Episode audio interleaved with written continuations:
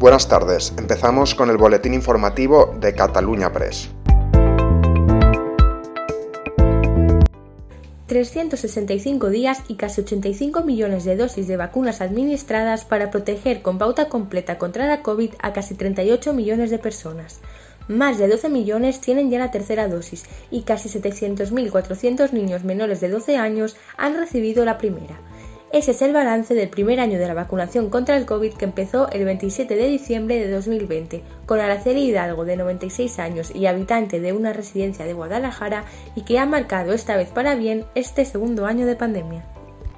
El presidente de la Generalitat, Per Aragonés, ha afirmado este domingo que 2022 debe dar un giro a la crisis del COVID y también al conflicto con el Estado a raíz del procés, aunque ha advertido, si la negociación se encalla, tenemos que empezar a construir alternativas.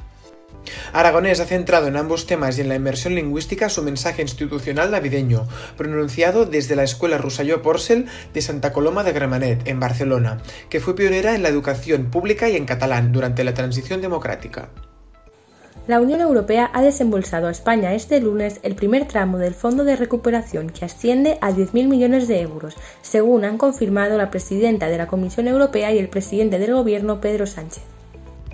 En sucesos, los bombers de la Generalitat, Mossos de Escuadra, Protección Civil y voluntarios siguen buscando este lunes a un hombre de 84 años desaparecido el sábado por la tarde desde que salió a pasear junto al río Congost en Granollers. El sábado por la tarde los bombers pudieron localizar ilesa a una mujer de 53 años que alertó de que se había perdido subiendo la montaña de la Mola, en el Parque Natural de San Llorenç del Munt y Lubac. Y esto es todo por hoy. Seguiremos informando.